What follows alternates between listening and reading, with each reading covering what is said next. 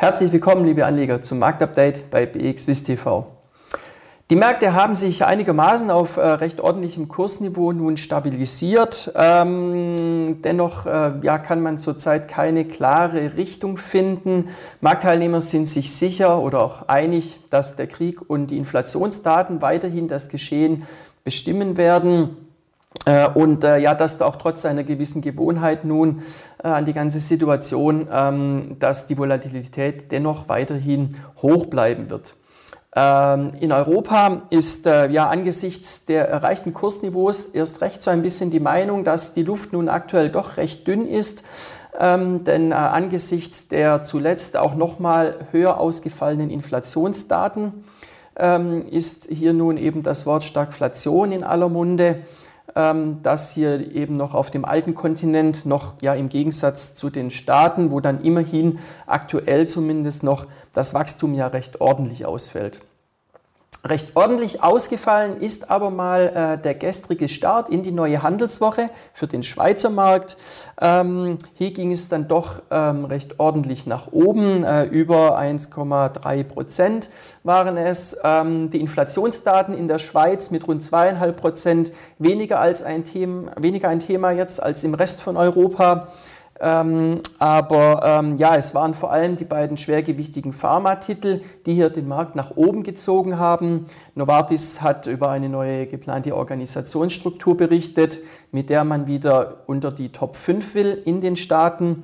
Ähm, und vor allem waren es aber die Titel von Roche, die dank positiver Studiendaten und dank der Meldung über ein beschleunigtes Zulassungsverfahren der Corona-Therapie in den USA, ähm, ja, die äh, konnten dann deutlich zulegen schlussendlich und ähm, nahe dem Jahreshoch bei 383 Franken den Handelstag beenden.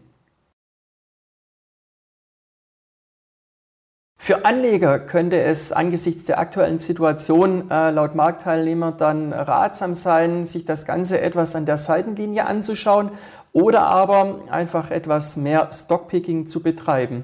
Äh, beispielsweise werden hier Titel genannt, äh, die zunächst aufgrund der Pandemie sehr stark profitiert haben dann ähm, wiederum ähm, deutlich nachgegeben haben in den Kursen. Ähm, ja, und teilweise ähm, würden die jetzt nun wiederum durchaus einen Blick wert sein. Ähm, beispielsweise haben wir gestern hier in der Schweiz das gesehen äh, bei äh, Logitech. Ähm, der Titel hat mit rund äh, 5% die Gewinnerliste klar angeführt, aufgrund eben positiver Analystenkommentare. Äh, zuletzt haben wir das auch im äh, deutschen Leitindex, im DAX gesehen, dass hier beispielsweise die Essenslieferanten äh, durchaus äh, überzeugen konnten und deutlich zulegen konnten. Auch hier werden weiterhin positive Kommentare abgegeben. Äh, und ähm, ja, das wäre nun ähm, etwas, womit sich Anleger auseinandersetzen könnten.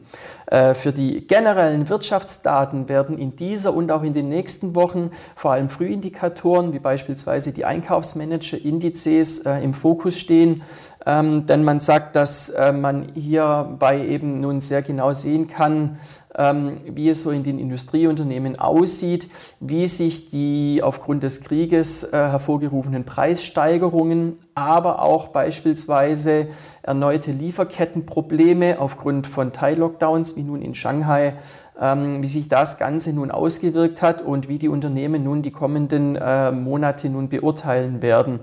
Ähm, vielerorts äh, machen sich aktuell schon Sorgenfalten breit, dass dies in den kommenden Monaten durchaus zu Produktionsausfällen führen könnte.